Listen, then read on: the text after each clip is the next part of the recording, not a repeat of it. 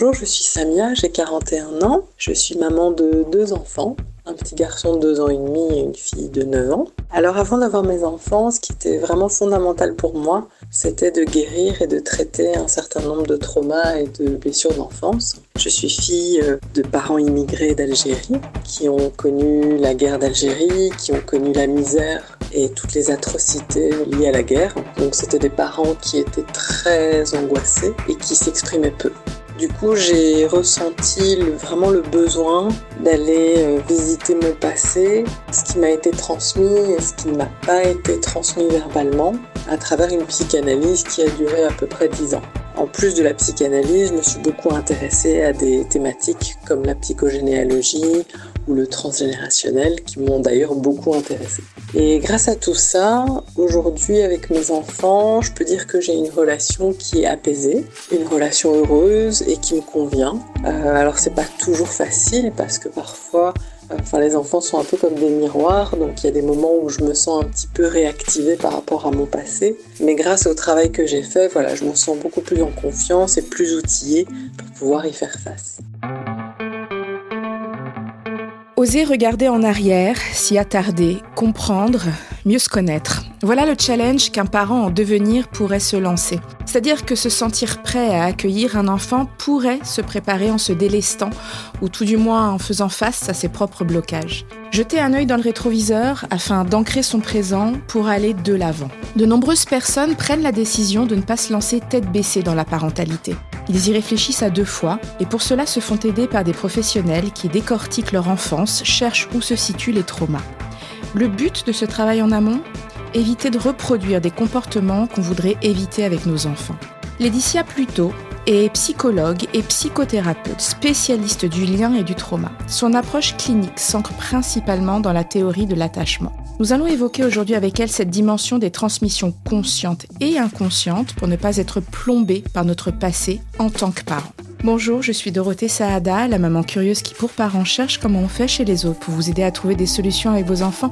Bienvenue dans ce nouvel épisode de notre podcast Parents, Galère sa mère. Bonjour Laetitia Bluto. Bonjour Dorothée. Alors un sujet qui, euh, qui n'est pas simple aujourd'hui. Comme je le disais en introduction, euh, comment ne pas être plombé par notre passé en tant que parent Quand, Pendant la grossesse, euh, déjà, on est, on est souvent, même tout le temps, hein, traversé par un tas d'émotions.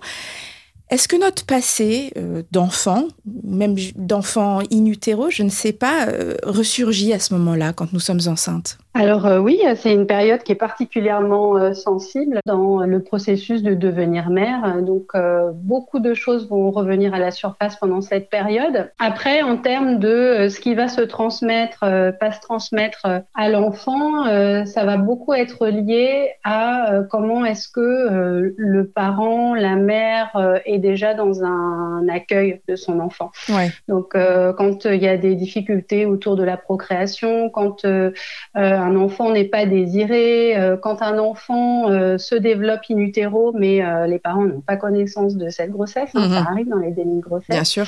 Il peut y avoir en effet hein, des empreintes déjà à cet endroit-là, autour du développement in utero, de ce qui s'est passé en fait autour de l'histoire familiale. Mhm. Et puis ce à les bébés vont être particulièrement sensibles, c'est au stress. donc un stress modéré auquel la mère va être en capacité de faire face de façon assez euh, adaptée, aura peu d'impact. Mais en revanche, euh, le stress chronique, euh, le fait d'être éventuellement exposé aussi à des traumas, ça va être beaucoup plus compliqué parce que le bébé va recevoir ça de façon beaucoup plus forte, beaucoup plus directe. Quand on, accouche, la naissance, le, contexte ou je ne sais pas, la durée de cet accouchement, les événements qui y sont liés, est-ce que la naissance de notre enfant influence le lien qu'on va créer avec lui? Je sais pas, je, pense aussi à toutes ces mamans qui, euh, accouchent par césarienne et euh, qui disent que c'est très difficile pour elles parce qu'on leur ôte leur enfant et elles ne peuvent pas faire ce fameux pot à pot qu'on préconise aujourd'hui. Est-ce que, voilà, est-ce que la naissance, ça, influence sur le lien qu'on crée avec notre bébé? Alors oui, ça, ça, peut avoir un impact très important. Ce qui est important, c'est comment la mère vit son accouchement, d'une part, donc il y a le vécu parental, c'est-à-dire euh, comment, en effet, une césarienne peut être vécue d'une certaine façon. Toutes les femmes ne vont pas le vivre de la même façon. Donc, mm. en effet, pour certaines femmes, ça va être quelque chose de déchirant, ou euh, il y a aussi tout un imaginaire autour de comment est-ce qu'il faut euh, donner naissance à son enfant, et puis peut-être une impression d'échec, de ne pas y arriver. Donc, il va y avoir des histoires comme ça, des récits euh, qui vont être euh, présents et imprégner la façon dont euh, la maman va recevoir son enfant. Donc, ce qui est vraiment très important à comprendre, c'est que dans tous ces, sujets autour de ce qui se transmet, c'est beaucoup l'état émotionnel du parent qui se transmet à mmh. l'enfant. Ça, c'est une part qui est très importante.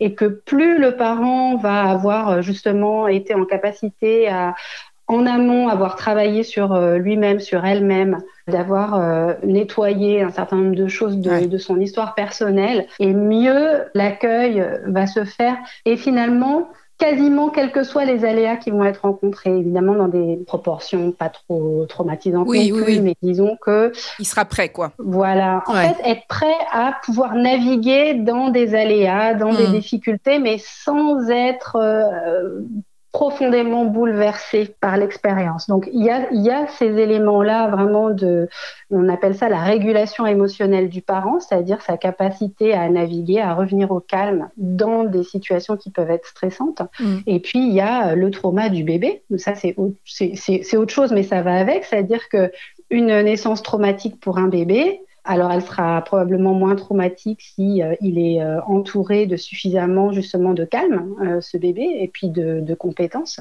Mais ça, c'est l'expérience du bébé qui peut laisser des traces, des traces traumatiques, et notamment, par exemple, des bébés qui vont passer en couveuse, un, temps de séparation qui va être assez long. Et c'est des choses qui ont été assez mal connues, mal décrites et qui le sont de mieux en mieux. Et c'est aussi des traces traumatiques qui se travaillent, euh, même des années après, même à l'âge adulte. On peut être un adulte et avoir eu une naissance traumatique et pouvoir la retravailler en thérapie aujourd'hui. Donc, il y a de l'espoir aussi, c'est important de ouais, c'est formidable. Ouais, tout à fait.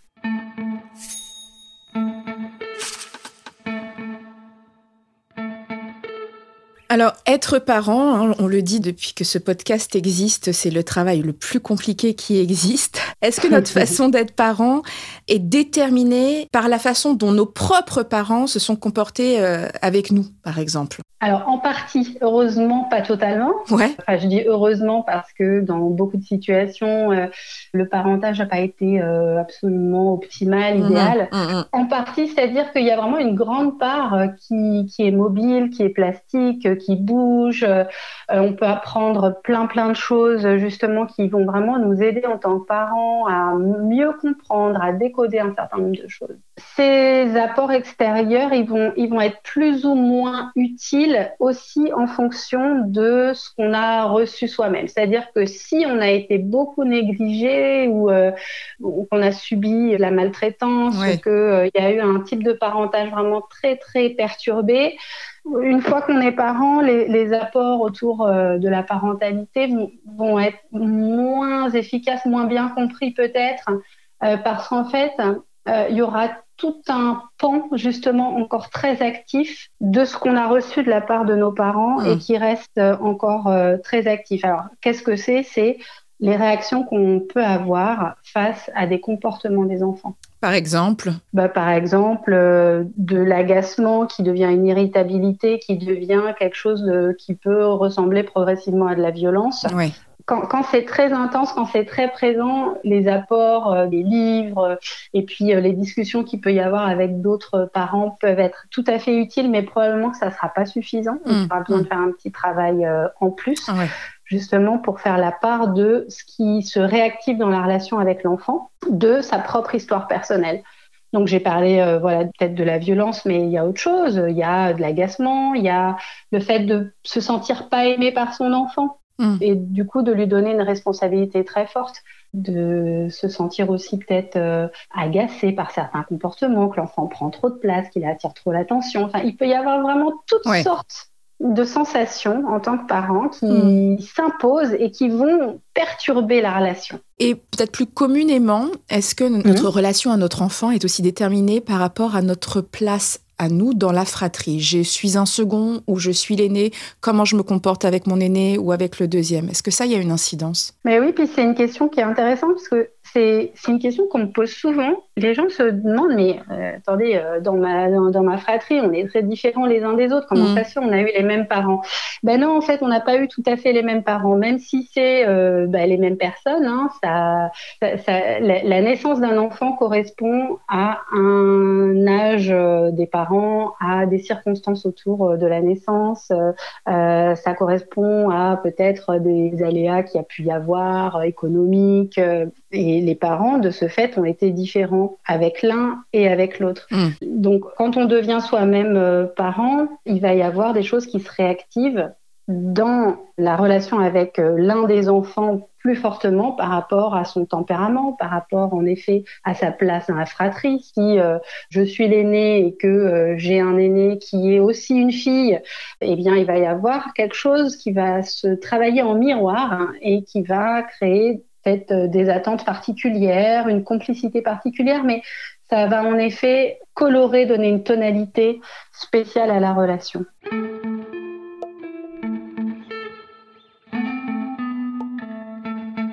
Comment est-ce qu'on peut éviter, parce que on le voit souvent, avec notre aîné, on est toujours un peu plus difficile, surtout si on a nous-mêmes été l'aîné, on dit bah voilà, euh, tu payes un peu les pots cassés, c'est comme ça. Euh, on le sait que c'est des schémas qu'il faut pas reproduire. Pourtant, je sais pas, c'est plus fort que nous, on le fait quand même. Comment on peut éviter de justement de reproduire avec nos enfants ces schémas dont on a pu nous-mêmes souffrir? Je sais pas, un manque d'affection, d'attention, ou un parent autoritaire ou distant, que sais-je. Mais on, en est conscient, et pourtant c'est comme si c'était plus fort que nous. Comment est-ce qu'on peut faire? Oui, c'est ça, c'est-à-dire que ce qui va se transmettre de façon plutôt négative, plutôt euh, désagréable, c'est-à-dire que aussi il y a des moments dans lesquels euh, on se sent bien, on peut s'autocritiquer de comment on s'est comporté. C'est toujours des choses qui s'imposent à soi. C'est pas des choses, euh, c'est pas des réactions qu'on a envie d'avoir ou qu'on choisit d'avoir. Hmm. Et Dan Siegel, quand il parle de l'attachement sécure, il dit justement que l'attachement sécure, le meilleur prédicteur de l'attachement sécure, c'est d'avoir été en capacité de faire sens de son histoire. Donc c'est pas d'avoir un attachement sécure euh, soi-même, de naître avec euh, nécessairement. Mmh. On mmh. peut euh, avoir voilà quelques perturbations au niveau de l'attachement, au niveau de la relation, mais faire sens de son histoire, ça veut dire comprendre, ça veut dire pouvoir s'auto-observer et donner un sens à une réaction qu'on a par rapport à son enfant. C'est tout à fait différent de réagir vis-à-vis de son aîné parce que euh, il ou elle n'a pas fait ceci ou cela, euh, euh, a eu un comportement un peu de, je sais pas, de défi ou quelque mmh. chose comme ça, et d'être en réaction et de d'exiger quelque chose de différent d'elle ou de lui. C'est différent d'être dans cette posture-là que de se dire ah là je sens que j'ai quelque chose en moi qui qui s'agace et je, voudrais avoir cette réaction, mais je sais que en fait euh, la demande que j'ai, le besoin que j'ai, il n'est pas lié à cet enfant-là, il est lié à ce que j'ai moi-même vécu dans ma famille d'origine. Donc c'est dur, hein Oui, c'est dur, c'est dur. Quand c'est trop fort, c'est que il y a besoin de faire un petit travail. Encore une fois, c'est-à-dire que quand ce travail d'auto-observation, euh, de faire un pas de côté et de d'observer ce qui se passe et de laisser aussi passer la réaction émotionnelle qu'on a à l'intérieur du corps. Quand ça c'est difficile à faire et que c'est chronique et, que ça gâche la relation, à mon sens, c'est qu'il y a quelque chose à creuser derrière. C'est que oui, c'est que il y a des perturbations dans le lien qu'il est préférable de pas négliger parce que ça a plutôt tendance à grossir, à s'envenimer quand euh, l'enfant ne correspond pas à l'attente, quand euh, il va aussi euh, peut-être s'engager dans des comportements justement encore plus de défiance, d'opposition.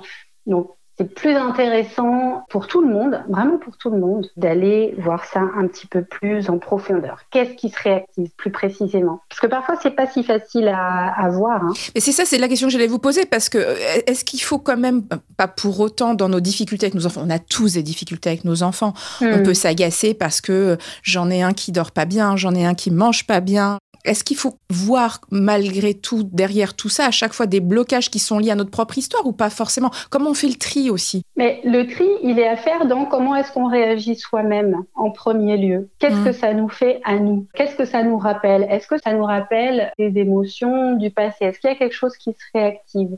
C'est d'abord soi, c'est-à-dire est-ce que le symptôme d'un enfant, ça modifie quelque chose de la dynamique relationnelle à la maison? Est-ce que ça, ouais, ça c'est des choses qui sont peut-être un peu plus complexes et qui se voient justement davantage en thérapie. Euh, mais la, la réaction qu'on a soi-même, si on est très très agacé, très énervé, si on n'endort pas la nuit, si on est très perturbé, c'est qu'il y a besoin d'aide. Si on considère en revanche que ben, il s'agit d'une difficulté mais qui est surmontable euh, et face à laquelle on arrive à garder suffisamment de calme à l'intérieur de soi, euh, tout en n'étant pas dans quelque chose de mettre de côté ou de pas voir la réalité, hein, mais mm, mm. Euh, de se sentir suffisamment ancré pour se dire bon, mon enfant rencontre cette difficulté, comment est-ce que je peux faire pour l'accompagner, pour trouver des solutions, pour aller vers du mieux mais avec le calme et que ça fonctionne plutôt bien, vraisemblablement, c'est plutôt des bons signes euh, d'avancer vers du mieux.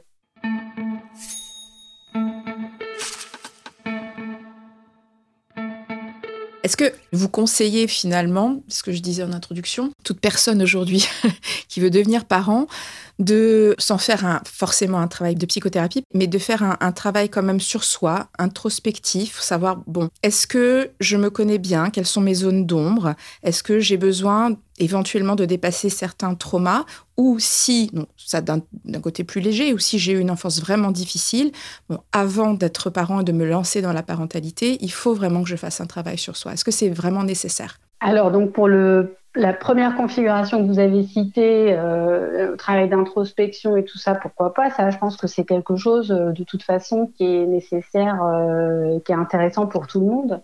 C'est intéressant, mais pas forcément absolument. Oui, obligatoire. obligatoire, voilà. Après, quand on a vécu des traumas, là, à mon sens, c'est quasiment, enfin, c'est vraiment très important de faire ce travail. C'est vraiment très important. Mm. Parce qu'il va y avoir, en fait, d'abord une relation tout à fait particulière avec l'enfant qui arrive au monde. C'est pas euh, la même relation euh, qu'on peut avoir avec des enfants avec lesquels on travaille ou avec des neveux, nièces euh, ou des enfants du voisinage. Mm. L'enfant qu'on va porter et puis mettre au monde et puis élever va réactiver quelque chose autour du fait de de se sentir dépendant et de sentir quelqu'un qui dépend de soi. Donc, ça réactive des choses très profondes autour de perte de liberté et en même temps devoir répondre aux besoins de quelqu'un d'autre. Hmm. Et puis ce quelqu'un d'autre, il grandit, c'est un être à part entière et il va pas répondre à 100% euh, aux attentes du parent. Euh, il y a quelque chose aussi donc euh, qu'on sait tous, hein, qui est très idéalisé avant l'arrivée du premier enfant et puis qui va se confronter à la réalité. Et c'est tout ce qui va se jouer dans comment est-ce que, en tant que parent, on sent que euh, on répond euh, aux besoins de son enfant ou l'enfant euh, se montre insatisfait, euh, qui va réagir d'une façon peut-être un peu confrontante, qui va pas suffisamment faire sentir aux parents qu'il est absolument merveilleux. Donc, quand hum. il est bébé, il n'y a pas de souci, mais c'est en grandissant hein, que ça se oui, oui. que ça se complexifie. Et la relation avec le bébé, avec le temps, va vraiment concentrer beaucoup d'enjeux euh, autour de ce qui n'a pas été suffisamment nourri en soi en tant que parent. Mm. Et quand il y a eu beaucoup de traumas, très souvent, ça perturbe énormément le lien avec les enfants. Oui, ça a des impacts forcément sur le lien avec qu'on a avec nos propres enfants. Oui. oui. ça a un impact sur le lien avec les enfants et puis ça a un impact sur euh, la régulation émotionnelle des enfants, sur euh, comment est-ce qu'ils se sentent, comment est-ce qu'ils se sentent euh, au monde, comment est-ce qu'ils ressentent leur place. C'est des sujets qui sont extrêmement vastes et dont on n'a pas idée en fait. Euh, et c'est normal de ne pas avoir vraiment la notion de ce qui se trame en dessous. C'est justement à ça que sert ce, ce travail de thérapie, et ça sert surtout en fait à faire en sorte que les traumas du passé soient réellement dans le passé. C'est-à-dire que euh, ça se réactive moins avec des réactions de l'enfant.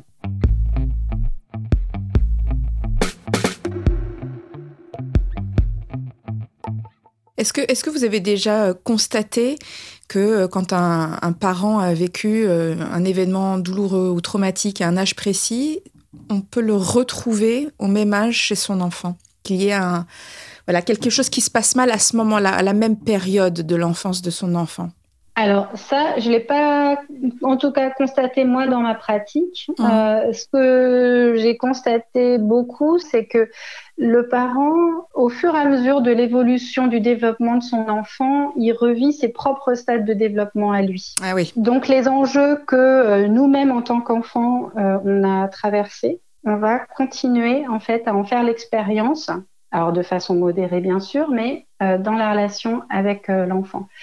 Et donc c'est plutôt dans l'autre sens que j'observe ces phénomènes-là mm, mm. autour de comment est-ce que un parent va changer de comportement, par exemple. Imaginons une mère euh, qui, euh, quand elle était au collège, a eu euh, des, des, problèmes en sixième. Eh bien, sa fille rentrant au collège, la maman va commencer à développer une anxiété très forte, mmh, à eh vérifier euh, qui, qui, elle fréquente, euh, comment est-ce que ça se passe, etc. Mmh. Et ça se passe à tous les âges de la vie euh, de façon plus ou moins subtile. Là, l'exemple que je vous donne, il n'est pas subtil du tout, mais c'est très fréquent. Et puis, il y a des choses plus subtiles autour euh, des périodes un peu clés autour du développement, notamment euh, autour de l'autonomisation vers 18 mois, 2 ans, euh, quand l'enfant commence à se séparer et que ça peut générer des réactions très désagréables chez les mères, notamment. Je parlais de blocage conscient et inconscient tout à l'heure. Est-ce qu'il existe aussi des blocages des traumas qu'on trimballerait inconsciemment, euh, comme euh, dit la psychogénéalogie. Est-ce que vous pouvez nous en, nous en dire un peu plus? Et puis surtout, comment, comment s'en défaire si tel est le cas? Alors, donc, les traumas qu'on se, qu'on se trimballe euh, inconsciemment, c'est-à-dire, là, vous faites référence à quelque chose qui est extrêmement fréquent, c'est très, très présent. Hein, c'est-à-dire que ce sont des expériences traumatiques qui sont enregistré quelque part dans l'organisme, dans le système nerveux, mm. mais dont on n'a pas de mémoire consciente. C'est-à-dire qu'il n'y a, a, pas de souvenir, il n'y a pas d'image et on ne peut pas se raconter d'histoire autour de, mm. de ce qui s'est passé. Ça, c'est quelque chose de très fréquent et c'est le plus insidieux puisque c'est ce qui continue à générer des réactions bizarres mm. dans le présent. Euh, donc, euh, bizarre parce que euh, c'est complètement décalé. Ça n'a pas de lien, oui, ça n'a pas de lien avec, avec notre présent, on ne peut pas savoir. Ouais. Non, ça n'a pas de lien. Et donc, le fait d'avoir des réactions qui n'ont pas de lien avec ce qui se passe, bah, c'est un indice que peut-être il y a quelque chose. Après, euh, c'est des choses, évidemment, quand on n'en a pas conscience, euh, qui ne peuvent euh, commencer à émerger que au cours, enfin, que au cours, non, parce qu'il il y, a des levées de mémoire traumatique. Hein, à l'âge adulte, euh, si les, si les expériences traumatiques ont lieu dans l'enfance, à l'âge adulte, les, des souvenirs par bribes vont recommencer à faire surface. Parfois pas, mais euh, en général, ça revient à la surface parce qu'en fait, c'est trop difficile pour l'organisme de maintenir une pression aussi importante sur le fait de contenir, de retenir les expériences parce que c'est relié à énormément d'énergie stockée dans le système nerveux. Et si c'est, je sais pas, ma grand-mère et qui, n'en a, qui ne l'a jamais évoqué, euh, est-ce que je peux... Euh, ah, vous parlez de la transmission transgénérationnelle du traumatisme. Ouais, Donc, aussi. c'est pas en ayant soi-même vécu quelque chose? Non, pas forcément aussi, ouais. Alors ça, c'est des sujets qui sont aussi très intéressants autour de, ouais, de la transmission transgénérationnelle du traumatisme. Mais ça, en fait, c'est... Donc, il y a une petite part euh, qui est liée à l'ADN, mais on sait que c'est plutôt l'environnement qui va modifier la façon dont justement le trauma continue à exister dans l'organisme. Mhm. Et la transmission se fait par la relation d'attachement. C'est-à-dire que c'est la façon dont on va éviter un sujet, la façon dont on va euh, contourner quelque chose mhm. ou avoir une réaction hyper forte par rapport à une situation en particulier, euh, que en fait des messages non verbaux, des messages sensoriels, corporels vont se transmettre de génération en génération. On peut parler par exemple de situations d'agression sexuelle. Oui. S'il y a eu une agression sexuelle euh, chez la grand-mère euh, et que ça n'a jamais été dit, elle, dans sa façon de s'occuper de son enfant, il y aura probablement quelque chose de perturbé dans sa relation avec son enfant.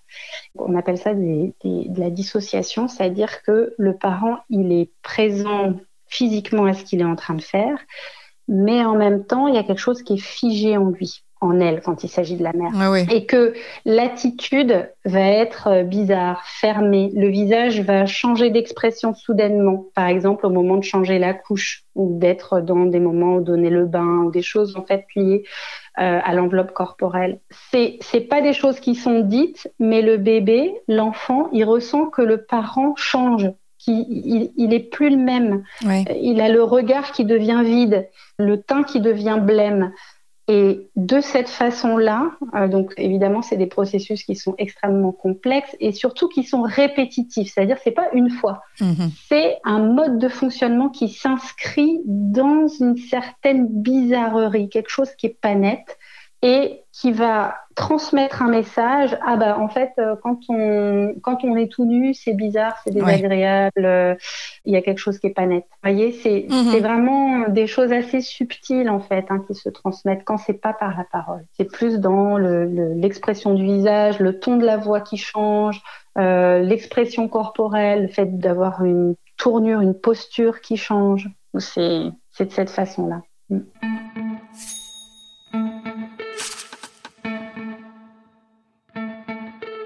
Est-ce que si euh, on se rend compte en tant que parent, voilà, on a notre enfant qui grandit, euh, on se rend compte qu'on a, on a un peu loupé le coche. Finalement, on reproduit des, schémas qu'on ne voulait pas. Est-ce qu'il est trop tard? J'ai envie de savoir, est-ce que, est-ce que malgré tout, à n'importe quel moment, on peut enclencher quelque chose pour se dire qu'on peut revenir en arrière, enclencher une thérapie à n'importe quel moment et que, euh, oui, c'est ça, c'est, est-ce que, est-ce que c'est pas trop tard? Alors, j'ai vraiment la conviction que c'est jamais trop tard. Euh, C'est important de le c'est- savoir. Mm. C'est très important de le savoir. C'est jamais trop tard. En revanche, on reviendra pas en arrière, mais on réparera. Mm. Ce qui est fait est fait, c'est-à-dire que ça constitue une expérience et ça fait partie du récit autobiographique de l'enfant aussi. Et c'est important que ça soit nommé, que ça existe comme voilà des difficultés relationnelles qui ont pu exister. Mais en ayant cette conscience-là, euh, les choses peuvent vraiment avancer de façon très très intéressante, enfin très avec vraiment c'est un message d'espoir autour de euh, la réparation est possible.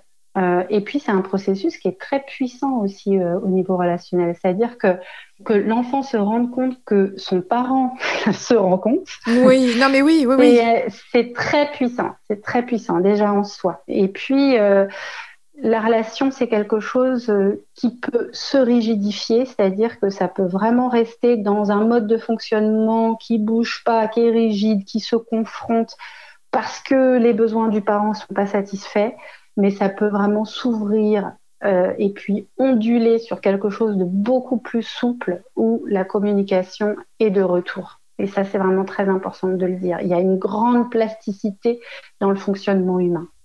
Est-ce que thérapie pour le coup euh, familiale, thérapie plus pour l'enfant aussi quand on veut euh, justement rattraper un peu tout ça? Alors, tout va dépendre aussi de l'âge de l'enfant. En tout cas, moi, dans ma pratique et dans la branche dans laquelle je travaille, on a plutôt tendance à travailler surtout avec les parents Oui. dans un premier temps, Mhm. puisque ce sont eux les garants de la relation. Et ce sont eux qui sont responsables de la relation. hein. C'est aussi très important de dire, c'est pas un petit enfant de 4 ans qui est responsable de l'état dans lequel sa mère se met euh, parce que euh, a des comportements euh, qui font du bruit. Il y a tout ce travail autour euh, du parent qui se rend compte de sa responsabilité, qui se rend compte de ce qui se réactive de sa propre existence qui revient dans la relation avec son enfant. Donc ça, c'est une première chose qui est, qui est quand même très importante. Et puis pour des petits, il arrive qu'on ne les voit pas du tout. On peut aussi travailler avec eux quand il y a vraiment eu des choses euh, vécues euh, qui sont à réparer, bien sûr, mais ça sera seulement quand les parents auront déjà fait le travail. Mm. Euh, donc c'est des processus qui peuvent être un petit peu longs avant de voir l'enfant. Il y a bien sûr euh, la possibilité aussi, quand les enfants sont plus grands, de travailler en thérapie familiale. Moi, c'est pas la branche dans laquelle je travaille, mais c'est des choses qui sont tout à fait intéressantes, euh, qui peuvent énormément porter leurs fruits justement pour euh, un peu faire sortir euh, l'enfant quand c'est le cas euh, d'un rôle qui lui est assigné hein, de perturber la dynamique euh, familiale. Familiale, ouais. Mm. Ouais, donc euh, c'est c'est bien de pouvoir euh, dans une dynamique comme ça familiale de groupe de désintriquer euh, ces, ces, rôles euh, qui sont assignés de façon un petit peu rigide parfois. Hein. Euh, ça, on le voit parfois en thérapie, des parents qui viennent qui disent voilà l'enfant, vous pouvez me le réparer, je reviens dans, je reviens dans, Comme chez le garagiste. voilà, c'est ça, mais non, ça fonctionne pas. Hein, désolé. Ouais. En tout cas, ce que je trouve, c'est que le, votre message est vraiment porteur d'espoir, à savoir que euh, bon, on a pu avoir une enfance euh, bah, cabossée justement, euh, et on, on peut euh, réparer et ne pas reproduire ce, ce, lien avec notre propre enfant. Et je pense à tous ces, ces parents que je trouve courageux et qui se lancent ouais. parfois en amont justement dans des thérapies pour pouvoir protéger ce, ce lien précieux avec leur enfant. Je vous remercie beaucoup, Laetitia Buteau. C'était euh, absolument passionnant. Merci beaucoup. Ben, merci à vous. Retrouvez sur le site parents.fr tous nos témoignages et nos articles sur ce sujet. Vous pouvez nous écouter sur Spotify, Deezer, SoundCloud et toutes les plateformes de podcast. N'oubliez pas, Galère sa mère, c'est tous les premiers samedis du mois. Je suis Dorothée Saada. Je vous ai présenté ce podcast réalisé par Nicolas Jean et co-réalisé par Catherine Akouboisiz. À très très vite pour le prochain épisode de Galère sa mère.